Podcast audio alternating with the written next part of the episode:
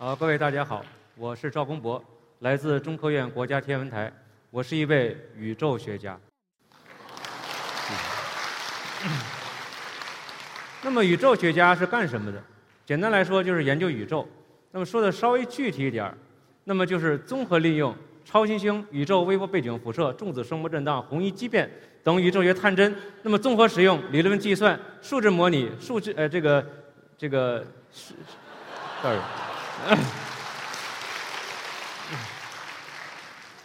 数据处理等技术手段，反复测量我们这个重建宇宙学的暗能量状态方程，测量中微的质量，并且研究宇宙原初非高斯性等宇宙学问题。那么听起来有些枯燥，可能会有些恐怖，是吧？不过各位不用担心，今天这些内容我通通不讲。那么今天讲什么呢？当然是关于宇宙里面有意思的一些问题，我们管它叫做宇宙的一些关键时期。那么什么是宇宙？实际上，我们中国古人呢对这两个字已经进入了进行了深入的研究。那么这是一本古书，呃，《淮南子·齐俗》当中这样说道：“四方上下谓之宇，往古来今为之宙。”翻成现代汉语就是说，宇代表空间，而宙代表时间。也就是说，宇宙学呢是一门研究时间和空间的学问。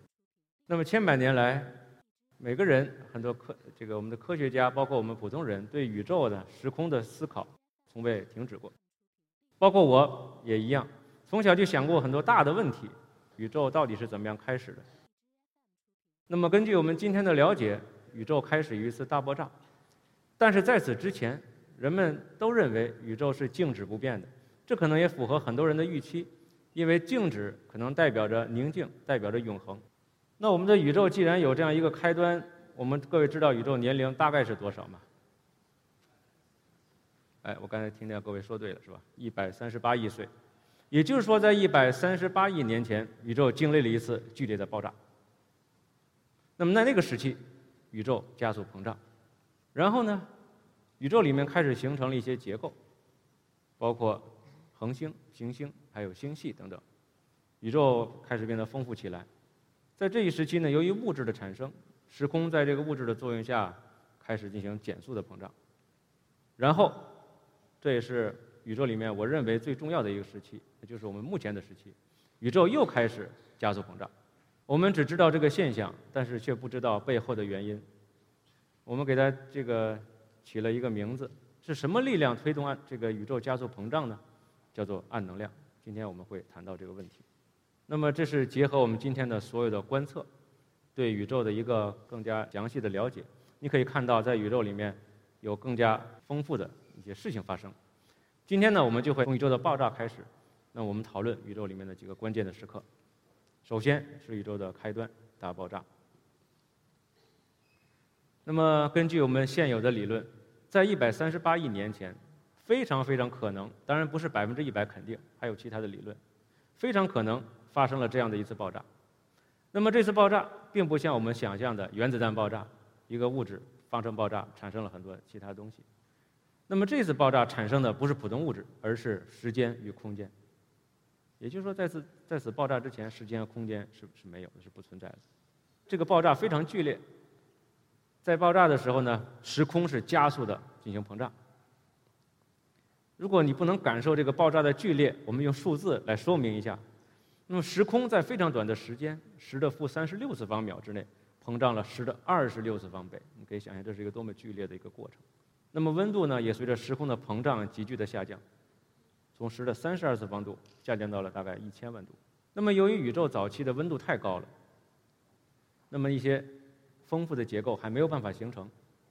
也就是在宇宙的早期啊，只有一些非常基本的粒子，比如光子、电子。这就好像在生物演化的过程当中。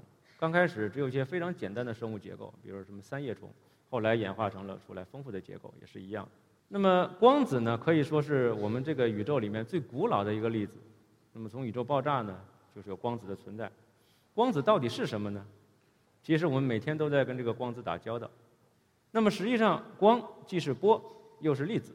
但是我们通常看东西啊，只是利用光波的非常小的一部分的频率，叫做可见光。看到不同的颜色，但是我们其他的这个日常生活当中还会频繁接触光子，比如说我们用微波炉加热食物的时候，你用的也是光子，只不过那个光子的波长不在可见光，你是看不到它的，但是你却能够感受到它，它有温度，它有能量。如果你到医院里面去拍这个 X 光片的话，你用到的其实也是光子，只不过用到的是波长更短的一些光子，你仍然是看不到它，因为不在可见光的这个波段。那么在非常早期的宇宙，光子和电子是紧密的结合在一起的。用通俗的话说，早期的宇宙就是一锅粥。那么温度非常高。那么紧密结合是什么意思？也就是说，光子并不自由。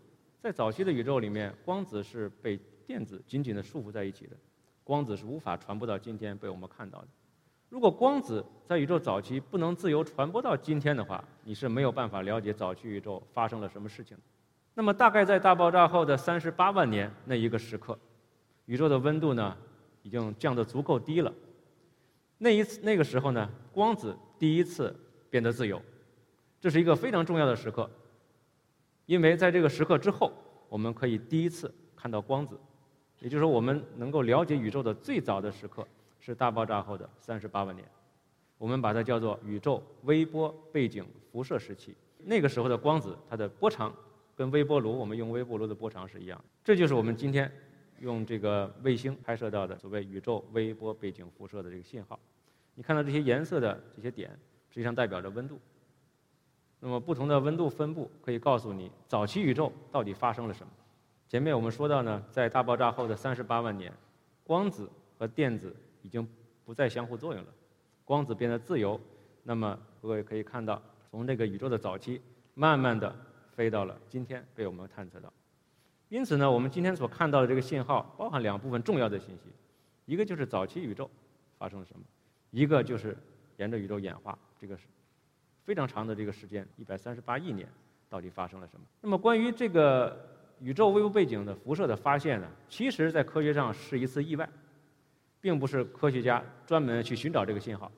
那么这幅图呢是上世纪六十年代美国贝尔实验室的两位。工程师彭齐亚斯和 Wilson 这两个人，他们的工作就是利用他们身后的这一架射电望远镜，他们来搜寻这个太空当中的一些这个关于通讯的卫星通讯的这样的信号。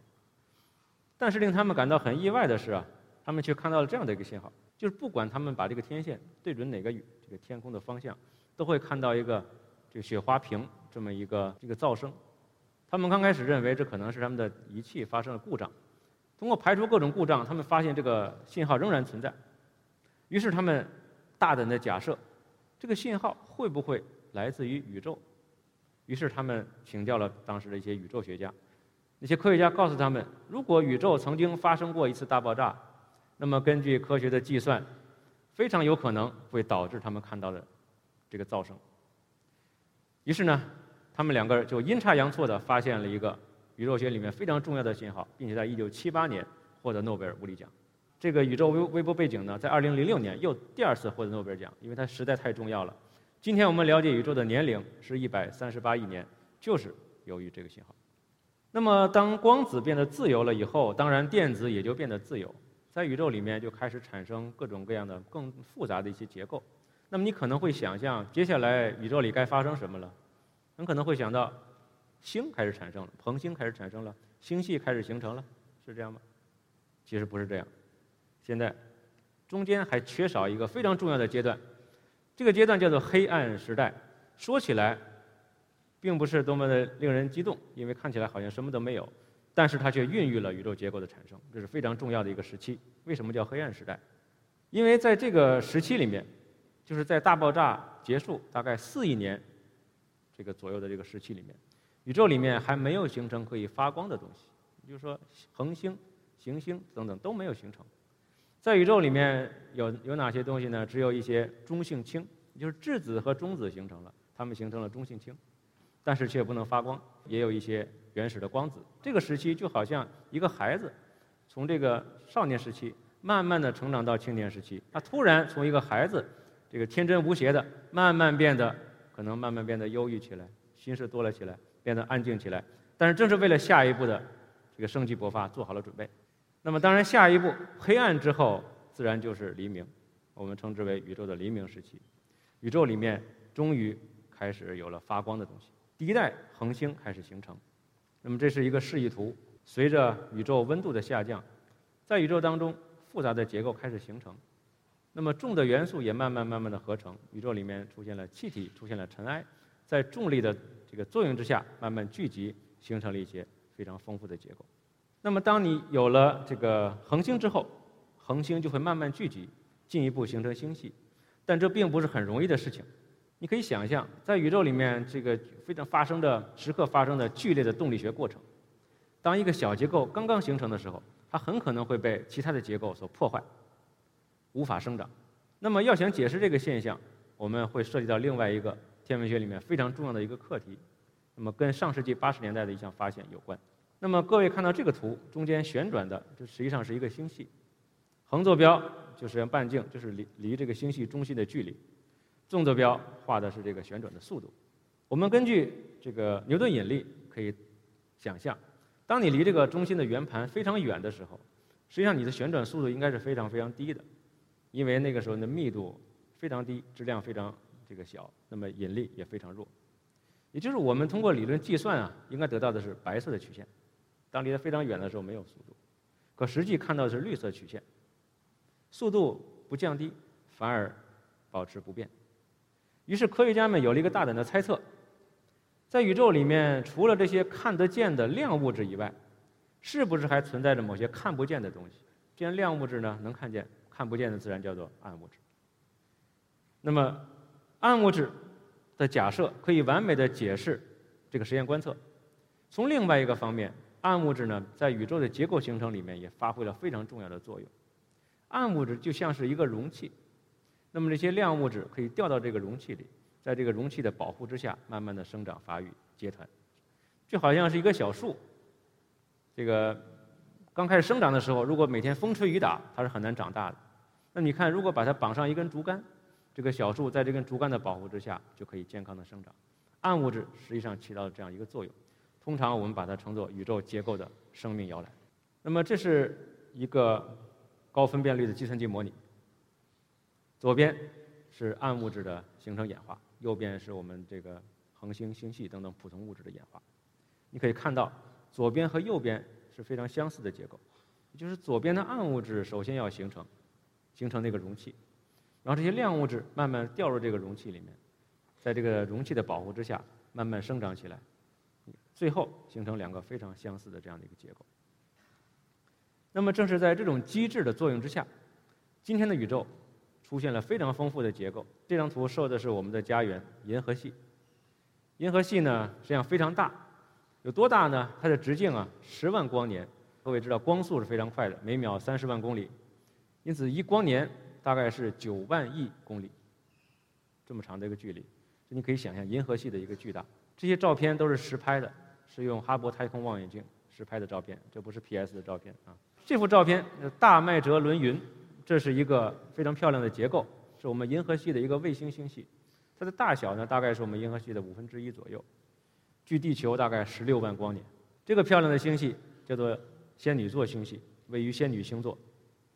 它距离地球就非常远了，大概是二百五十万光年。它的大小和我们的银河系差不多。那么风车星系长得像一个风车一样，有一个漩涡，它位于。大熊星座，距我们就更远了，两千一百万光年。但是你看，我们今天的天文学技术能够拍到这样高清的一个图片，能够对它进行深入的研究。今天的宇宙已经充满了这样丰富多彩的结构，甚至包括我们各位从科普书里面经常看到、电影、小说里面看到的黑洞，甚至虫洞等等这样的结构，都已经形成了。那么接下来的宇宙会发生什么呢？前面我提过，可能各位还有印象，在宇宙大爆炸的初期。宇宙是经历了剧烈的膨胀、加速膨胀，然后宇宙虽然在膨胀，但是由于物质的产生，宇宙经历的是一次减速膨胀的过程，漫长的减速膨胀。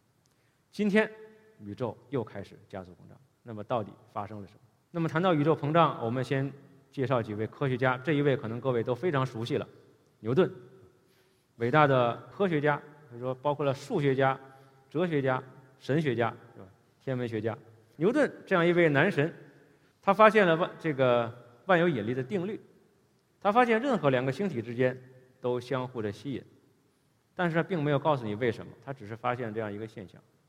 在牛顿看来，时间和空间就像是一个舞台，星体就像是演员站在这个舞台上，舞台跟演员之间没有任何关系。所以在牛顿看来，我们通常说牛顿的绝对时空观就是这样一回事儿背景就是说时空、时间、空间和运动没有任何关系。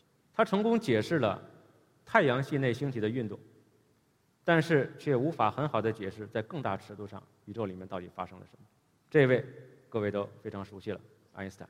爱因斯坦完全抛弃了，可以说是从根本上改变了牛顿对时空的认识。这是在爱因斯坦眼里看到的宇宙。你看，这有两个小球，代表两个星体。这些网格呢，代表的是时间和空间。爱因斯坦认为，这些物质的存在可以使得时空发生扭曲。由于时空的扭曲，那么这两个物体发生了相互作用。这是爱因斯坦认为的引力的根源，他认为引力就是由于时空发生了扭曲。那么这是著名的爱因斯坦方程，被印到国外的这一列火车上，是吧？那么这个方程背后有非常艰深的数学，所以今天我们就不再去展开了。但是我们可以看到，这个方程背后的精髓实际上就是这样一个等式，这是爱因斯坦天才的发现。方程左边叫做时空曲率，是什么意思呢？就是刚才我给各位看到。那个网格时空的变形，方程的左边代表的是一个几何量，而方程右边是代表物质的分布，它是一个物理量。在爱因斯坦之前，从来没有人想过时间空间的这个什么曲率几何跟物理之间有什么关系。这是爱因斯坦首次天才的把它们联系在一起。爱因斯坦得到这个方程之后，他非常的兴奋，他马上利用这个方程去研究宇宙的演化。他发现呢，利用他的方程，宇宙有两种可能的演化形式：一种宇宙将永远膨胀下去，最后将四分五裂，什么都不存在；另外一种宇宙将坍缩，最后坍缩到一个点。爱因斯坦非常的不安，他觉得这肯定是错的，因为宇宙不可能是这样的。他根深蒂固地认为，我们的时空一定是静态的，宇宙肯定是。永恒的，不可能是膨胀或者收缩的。于是他在想，我能不能通过修改我的方程，使得宇宙变得永恒呢？变得静止呢？于是，他首先排除了一个可能性，宇宙膨胀，他就马上排除了。他觉得宇宙不可能是膨胀的。如果宇宙真的是膨胀的，我没有办法让它停止下来。所以各位看到，他首先就把正确的解给排除掉了。然后他就剩下了第二个解，就是宇宙坍缩。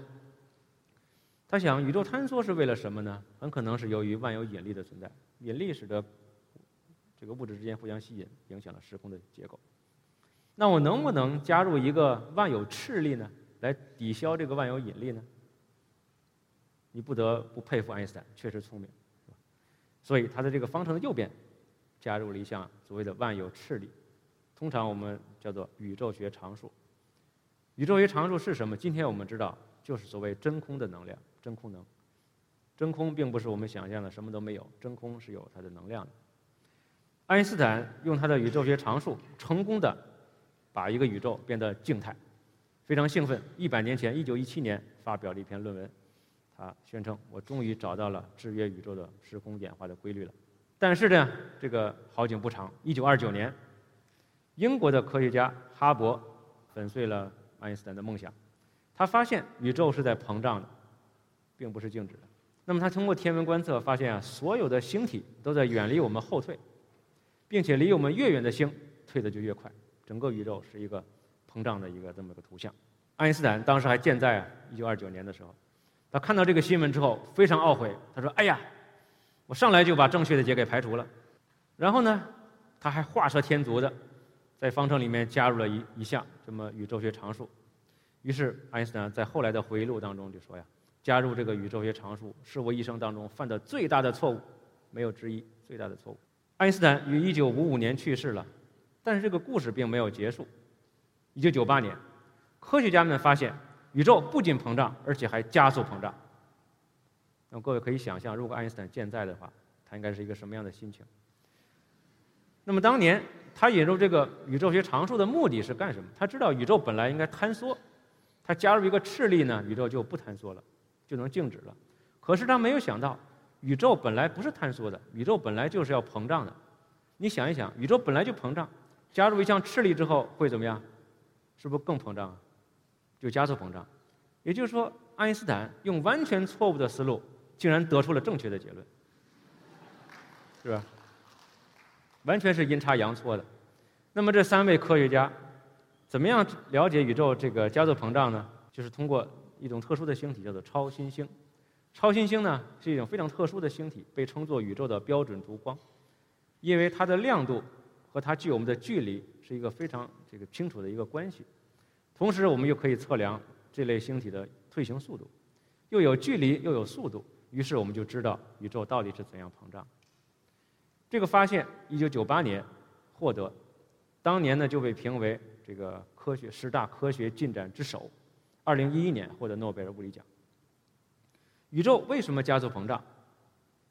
背后的物理我们今天还是不知道的。人们提出了很多假设，有人说是由于暗能量的存在。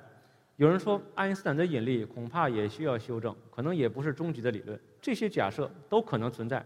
我们今天呢，就是要利用观测数据来对这些假设进行检验，并且我们也希望利用观测数据带领我们找到背后的正确的理论。根据我们今天的了解，今天的宇宙里面存在着这样的成分。各位可以看到，最重要的就被称为暗能量的这个成分，占有宇宙的百分之七十。也就是这种东西推动宇宙的加速膨胀，它本质是什么？我们虽然不知道，但是我们今天已经了解了暗能量的某些性质。暗物质呢，大概占有四分之一，是什么？我们也并不清楚。直到今天，我们仍然没有找到暗物质存在的直接证据。但是我们之前也说了，如果宇宙里面没有暗物质，星系是很难形成的。我们有一些间接的证据，但是还没有找到暗物质粒子。剩下的百分之五就是我们的普通物质。就是地球、太阳、你、我，这个我们的物质世界，只占有百分之五。我们知道诺贝尔物理奖一九零一年设立，到今年呢颁发了一百多次了，基本上都是授予在这百分之五里面的做出贡献的科学家。你可以想象一下，百分之五已经获得一百多个诺贝尔奖了，剩下百分之九十五还有多少诺贝尔奖等着各位去拿？那这里面有巨大的发现空间，还有很多很多我们不清楚的东西。那么暗物质、暗能量也是当今科学不光是天文学，当今科学最重大的课题之一。我呢就是从事暗物质、暗能量这方面的研究。那么我们是怎样去研究的？这里面用这个卡通来说明一下。我先说一个现象，可能各位都感受过，叫做海市蜃楼。本来一个船是吧，在地海平面之下你是看不到它的。但是由于天气的变化，空气的折射率可能发生了改变，光本来是直线传播的，现在变成了曲线传播，发生了偏折。本来一艘船在地平线之下跑到天上去了，看起来非常神奇的东西。那么在宇宙学里面，我们也有类似的现象，叫做宇宙这个海市蜃楼，或者叫做引力透镜现象。各位看到，本来这地方有一个星体，它被前面一个很大的结构，被一个星系或者暗物质结构所挡住了，你本来看不到它。但是这个结构呢，引起了光线的偏折，光线沿着黄色的曲线传播，传到了地球。地球的仪器，包括我们的人眼，我们是不会转弯的，我们只能沿着直线去传播。于是我们反推回去的话，以为这个星体在这个位置，或者在这个位置。也就是说，一个圆可能会成很多的像。今天呢，我们用望远镜就可以拍摄到这样的图像。你看，发发现有两个这样的像，很可能是来自同一个圆，并且你发现它周围。有一圈光晕的，像一个弧线一样的，这就是由于这个海市蜃楼现象所导致的。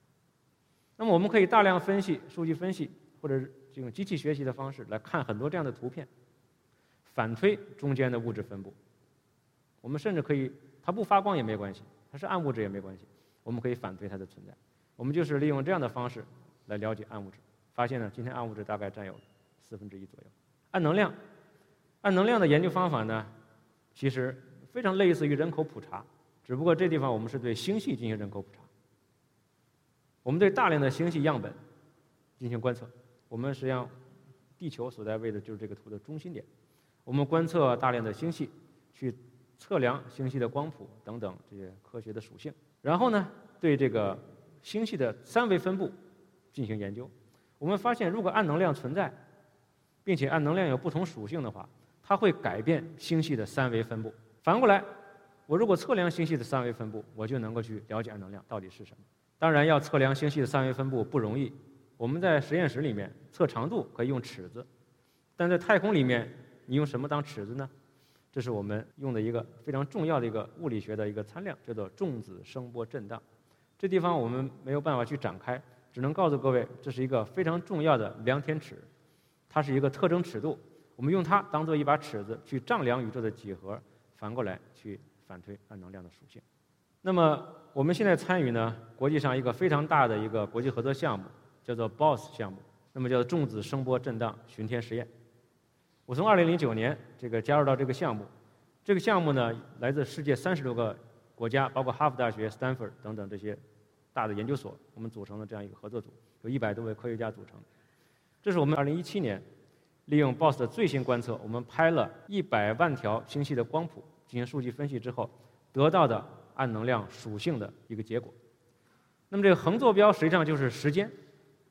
纵坐标是对暗能量来说非常重要的一个物理量，我们管它叫做状态方程。其实它就是暗能量的压强与它的密度这么一个比值。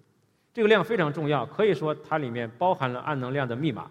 你看这地方我们画了一条线，负一，是一条虚线。爱因斯坦提出的宇宙学常数，它可以解释宇宙加速膨胀。它预言的这个 W 就等于负一的。但是我们今天的利用数据的重建。这个函数我们发现，今天的观测是这条蓝色的曲线，也就是说，这个 W 是随着时间变化，并且沿着负一震荡。这个东西很重要，因为它说明了暗能量的某些重要性质，很可能不是我们的预期。暗能量可能具有某些动力学的属性，那么这个这个跟未来宇宙的命运也紧密联系在一起。如果爱因斯坦说的是对的，暗这个暗能量真的是真空能的话，宇宙有一天真的是会分崩离析。我们的时空将会撕裂，每一个结构，包括我们自己，原子、分子都将被撕裂，将会荡然无存，什么都没有。但是如果暗能量真的是像这种形式演化的话，我们的宇宙很可能是一个循环的过程，宇宙将会膨胀，到一定程度会收缩，然后再膨胀，循环往复，这可能更容易被大家所接受。这是我们这个一七年发表的一个工作，我们也对未来的数据做了一个模拟，我们发现呢，未来五年之后，我们有更大的望远镜。获取更好的数据的时候，我们会得到中间那条深蓝色的这个曲线。到那个时候，很可能我们就能够在更高的这个置信水平上，或者更高的精度上去了解暗能量。这几幅图呢，是我们现在用的这个大型的望远镜。左上的这是我们正在使用的这个2.5米口径的巡天。各位看到这位我的同事跟这个望远镜相比，你可以想象这个望远镜是非常巨大的。那么明年将要运行的暗能量光谱巡天。是位于美国的一家望远镜，口径为四米。那么它将在更高的精度看到宇宙的更深处，给我们带来新的信息。未来的五到十年，那么十米级的望远镜，还有这个三十米口径的望远镜即将运行。我们也相信，随着这些大型的仪器的这个运行，我们会越来越多的了解宇宙，揭开暗能量、暗物质这些宇宙之谜。那么在今天这个刚才各位说了充满爱的日子里，非常幸运的跟大家一起来讨论宇宙学。那我想最后呢，用卡尔萨根的一句话结束我们今天关于宇宙的讨论：在广袤的空间和无限的时间当中，能和各位共享同一颗星星，这个同一段时光，非常荣幸。谢谢各位。